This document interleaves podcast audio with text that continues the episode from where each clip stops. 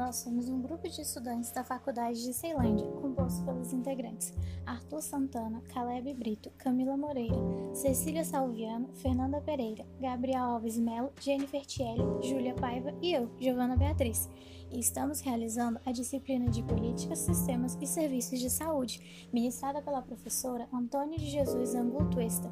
Você está escutando o segundo episódio do podcast Café com Críticas, onde vamos falar sobre a atenção integral ao usuário de álcool e outras drogas.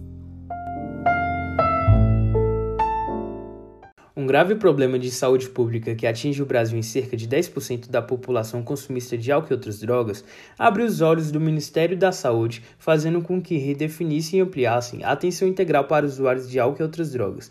No âmbito do Sistema Único de Saúde, SUS, preocupados com o aumento exponencial do problema do uso abusivo de tal.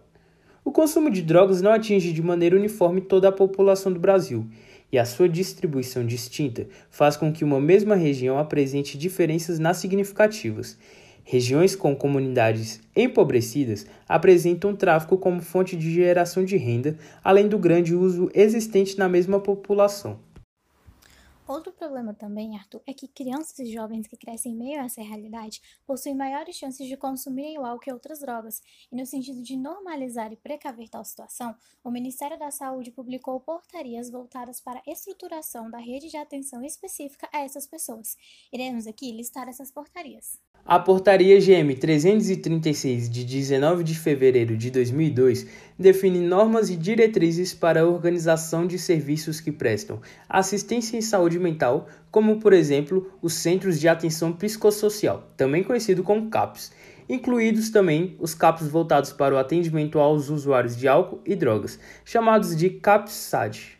Já a portaria SAS 189 de 20 de março de 2002 regulamenta a portaria GM 336, onde criou no SUS os serviços de atenção psicossocial e para o desenvolvimento de atividades em saúde mental para pacientes com transtornos decorrentes do uso prejudicial e ou dependência de álcool e outras drogas.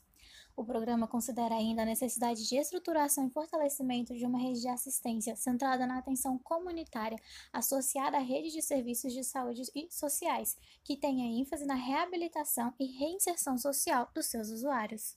Ainda falando sobre o CAPSAD, eles oferecem atendimento diário, sendo capazes de prestar assistência nas modalidades intensiva, semi-intensiva e não intensiva, permitindo o planejamento terapêutico dentro de uma perspectiva individualizada de evolução contínua. Eles possibilitam ainda intervenções precoces, limitando o estigma associado ao tratamento. Assim, a rede proposta se baseia nestes serviços comunitários apoiados por leitos psiquiátricos em hospital geral e outras práticas de atenção comunitária, de acordo com as necessidades da população alvo dos trabalhos. Muito interessante saber sobre essa vertente do CAPS, Arthur. É importante considerar que há, de certa forma, uma marginalização dos usuários de álcool e outras drogas. Os principais fatores da exclusão social dessas pessoas são as associações do uso de álcool e drogas à delinquência, sem critérios mínimos de avaliação, a inclusão do tráfico como uma alternativa de trabalho e geração de renda para as populações mais empobrecidas, em especial a utilização de mão de obra de jovens neste mercado. O tratamento legal e de forma igualitária a todos os integrantes da cadeia organizacional do mundo das drogas, entre aspas, é desigual em termos de penalização e precário em termos de alternativas de intervenção.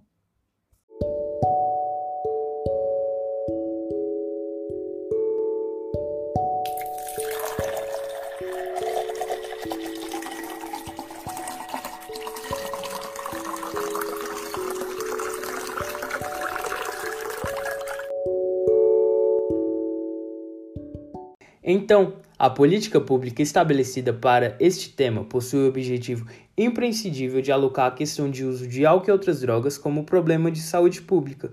Formular políticas que possam desconstruir o senso comum de que todo usuário de droga é uma pessoa doente que requer internação, prisão ou absolvição indicar o paradigma da redução de danos como estratégia de saúde pública que visam reduzir os danos causados pelo abuso de drogas listas e ilícitas, resgatando o usuário em seu papel autorregulador, sem a preconização imediata da abstinência incentivando a mobilização social e estimular nações de prevenção e de tratamento como um método clínico-político de ação territorial inserido na perspectiva da clínica ampliada.